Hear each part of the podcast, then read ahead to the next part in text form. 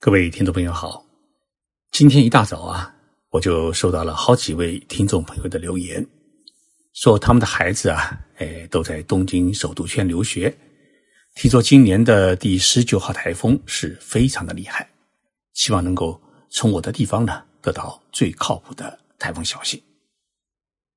这些留言给我一个很重要的提示，那就是在国内的听众朋友啊。他不能及时的获得日本台风的消息，那么我能不能给大家借一个台风的速报的窗口呢？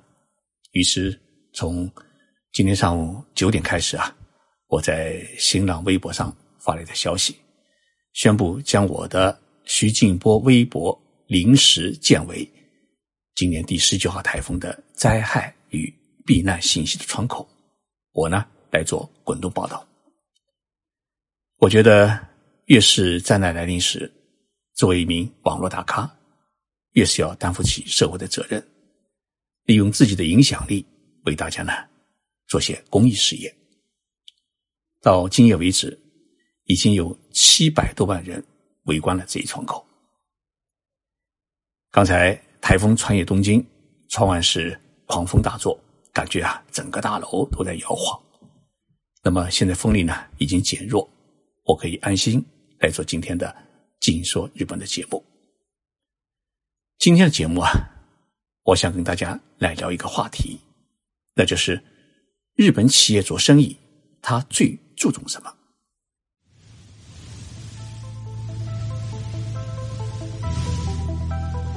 任你波涛汹涌，我自静静到来。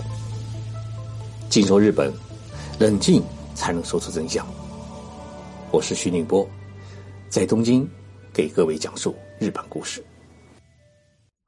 我们知道，日本企业和日本人的匠心精神，在传承与发扬的过程当中，日本整个社会，它那种去浮躁、去浮夸、求真求实，是保证这种匠心精神发扬光大的一个重要的环境基础。在我们中国社会啊。你如何来评价一家企业？它是属于可信的优质股，还是属于不可信的垃圾股呢？我想大家的评判标准一定是这么三样：第一，是看企业的资本金，它有多少，以资本金来认定它的企业的实力；第二呢，是要看企业的营业额，它营业额越高，说明它的事业规模越大。第三呢，看企业的利润额，以利润额来认定其经营能力。我想这三点啊，在中国市场的环境当中是一个很合理的评判的要素，也是国际通用的标准。但是我们来看日本社会，它是如何评判一家企业的好坏的呢？日本的评判标准与别的国家呢有些不一样。首先，日本社会和日本的金融界是很少以企业的资本金多少来评判一家企业的实力。日本企业的资本金它多还是少，虽然在一定程度上面也反映了一家公司的实力，但是呢，并不是评判一家企业实力的一个唯一的要素。因为一家公司呢，除了资本实力之外，还有它的技术实力，而技术实力恰恰是日本匠人们拥有的一个最大的资本。日本企业的资本金多少？首先呢，它是与法人税挂钩的，也就是说，资本金越大，法人税是越高。比如一家株式会社，也就是我们中国概念的有限公司，它的资本金只有一千五百万日元，那么它一年。需要支付的法人税就是一个固定的二十四万日元，但是如果把资本金提高到了一亿日元，那么它的法人税就变成了一亿日元的百分之二十三。正因为有这么一个重要的关联，就使得许多的日本的中小企业，它就是死扛着最低的资本金，就是不变不增，以避免。他多交法人税，所以啊，你跟日本企业做生意啊，你不要去过多的关注他的资本金到底有多少，因为日本企业之间啊做生意很少会在意对方公司的它的资本金的大小。就像拥有一千四百四十一年历史的世界最古老的企业叫金刚族，金刚族这么一千多年来，到目前为止，它的资本金也只有三亿日元，大约是一千九百八十万元人民币。而世界上最古老的千年的温泉旅馆青云馆，它的资本金还停留在一千万日元，也就是大约六十万元人民币的水准。既然日本企业做生意不在意对方的资本多少，那么在意什么呢？其实啊，最在意的是对方公司呢，在于什么样的企业在做生意。这一点啊，呃，十分的重要。因为日本企业的他的个人的宣传册当中啊，往往都有一项内容叫做贸易伙伴，也就是说，他们公司在于哪一些大企业。或者重要的企业在做生意，这就是贸易伙伴。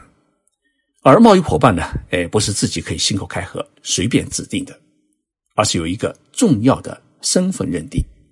那么这个身份认定呢，就是企业内部的一个支付代码。像我们亚洲中心社这样的机构呢，哎，规模比较小，没有法务部，所以做生意的时候啊，只要觉得对方靠谱，就把生意做了。但是，日本的大企业他绝对不会这么马虎。他首先要对你的背景进行调查，那么这个背景调查的工作就是由公司的法务部来实施的。而法务部几乎都是律师，也包括从检察院退下来的资深的检察官。他们除了搞企业调查之外，还有一项更重要的工作，就是审核。每一份公司的合同。举个例子，我们亚洲通讯社哎要跟索尼公司做生意，那么做生意就会产生支付，也就是金钱的往来。我们一般的理解是，哎，我跟你做生意搞合作，虽然我的庙小，你的事源很大，但两家公司生意上应该是平等的。但是呢，事实上，在生意场上面，生意是永远。都不是平等的，为什么这么说呢？因为在日本，所有的日本大公司，它都有一个评判的机制，也就是说，你这家公司是否有资格和我做生意。刚开始的时候啊，哎，我也不了解这一机制。十多年前，索尼公司总部呢订阅了我们亚洲通讯社在日本发行的日文报纸《中国经济新闻》。为了支付这一年一万日元的订阅费，索尼公司的法务部呢发来了一叠的表格需要我们填写。我当时觉得，哎，这事情挺啰嗦的。堂堂的索尼公司，就不就是一万日元吗？怎么付的这么啰嗦？但是我们的财务负责人给我解释说，他说：“社长，这可是大事情，这意味着索尼公司。”已经将我们列入了贸易伙伴的考察范围。半个月之后啊，索尼公司财务部给我们寄来一份通知，上面写着索尼公司内部的亚洲通讯社的支付代码，并告诉我们，依据这一代码，索尼公司将在一周之后向我们的亚洲通讯社呢支付这一万日元。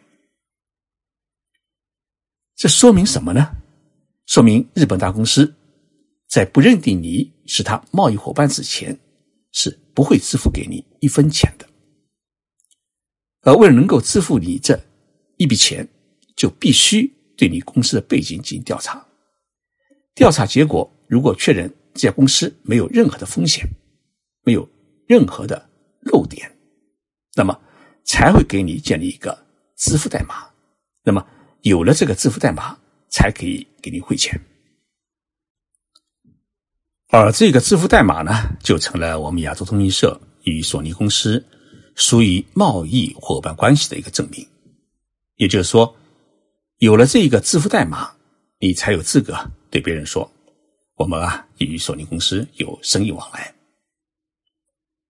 这个流水作业的过程啊，往往是这样的：索尼公司它某一个部门啊要订阅一份中国经济新闻，他向公司财务部提出，而财务部呢要通知法务部对亚洲通讯社进行调查。调查以后发现没有什么问题，那么他就会通知财务部将亚洲通讯社呢。纳入到索尼公司的贸易伙伴的名单当中，于是财务部呢开始为亚洲通讯社建立一个支付代码，然后准备汇款。那么日本大企业的法务部门对一家新的贸易伙伴要进行哪些背景调查呢？一般来说，要调查这家公司以下的资料：第一，有没有？黑社会组织背景，或者与黑社会组织挂钩，因为日本法律规定，企业是禁止与黑社会组织以及黑社会组织相关企业做生意。第二呢，要调查企业的经营与负债的情况。第三，要调查企业经营者，尤其是股东老板有没有犯罪记录，他的个人的金融诚信度如何。第四呢，还要调查企业有没有不良的官司产生。这些调查内容都通过以后，那么这家大公司才有可能跟你做生意。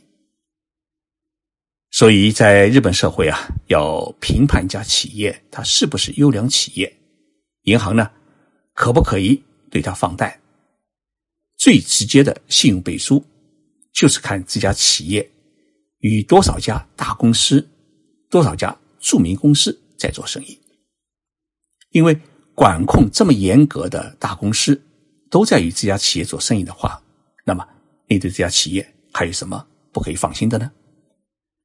因此啊，在日本做企业首先要做人，老板自己乱七八糟，那么这家企业也就不会有很强劲的生命力，因为。大企业绝对不会跟一家乱七八糟的企业做生意，尤其是老板如果有犯罪记录、有前科，那么你还认定他的企业是你的贸易伙伴？